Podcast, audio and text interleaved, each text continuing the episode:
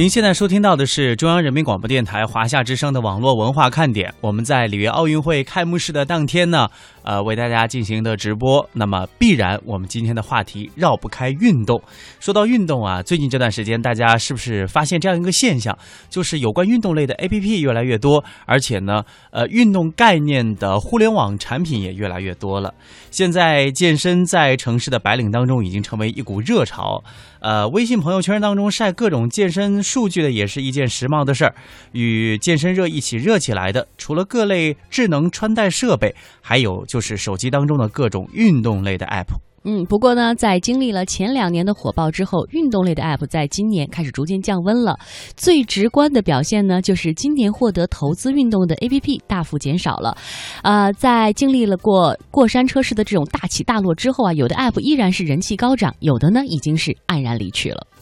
有人说啊，运动类 App 已经进入到寒冬季节，但是运动类 App 人马君的创始人王寅觉得，行业目前处于快速成长期啊。它的增长是很快的，然后啊，应该现在还是处于一个增量的一个增长的状态吧。就是从运动角度上来讲的话，因为移动手机它可以拿到你的那距离嘛，然后它能算你的步数啊什么的，可以帮你做积累。然后还有我们就是有一些会做一些课程，做些课程的话，你可以通过放他的课程，然后来视作你完成了这样一个训练，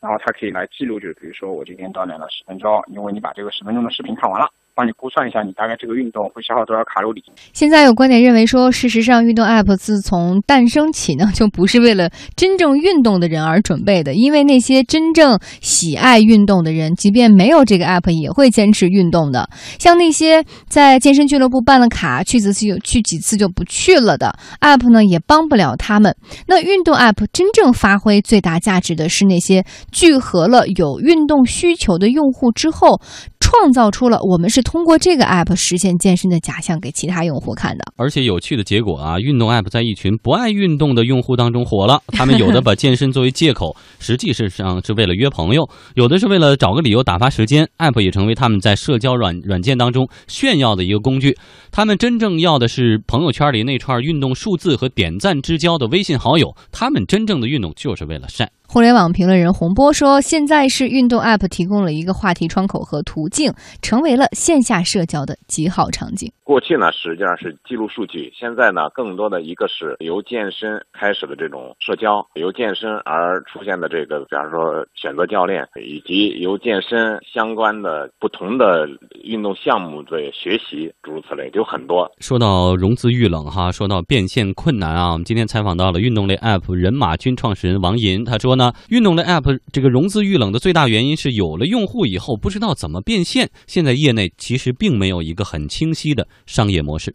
现在没有看到很清晰的盈利模式，主要是广告。比如说你的 VR。技术很好，然后你的这个体验做得非常好。现阶段来讲的话，它主要还是只能拿到你的一些，比如我刚我们刚才说的那些数据，额外的就比较难了。行业还是竞争蛮多的，看到整个做运动的、跑步的、健身的，有茫茫多的这个 APP。互联网评论人洪波表示，除了记录数据和社交，运动类 App 的创业者其实是需要了解用户还有哪些更多的痛点。健身应用其实主要还是把线上的用户吸引到线下来，并且参与到线下的一些活动，或者是记录你的健身数据。你没有办法只让一个应用去替代很多现实的，比方说用户的在线下的器械健身啊，或者说是这个游泳啊，或者是跑步啊，你不能让它去替代。但是呢，互联网确实可以把这部分用户给组织起来，可以进行数据的这种记录，可以进行用户之间的成绩的比拼。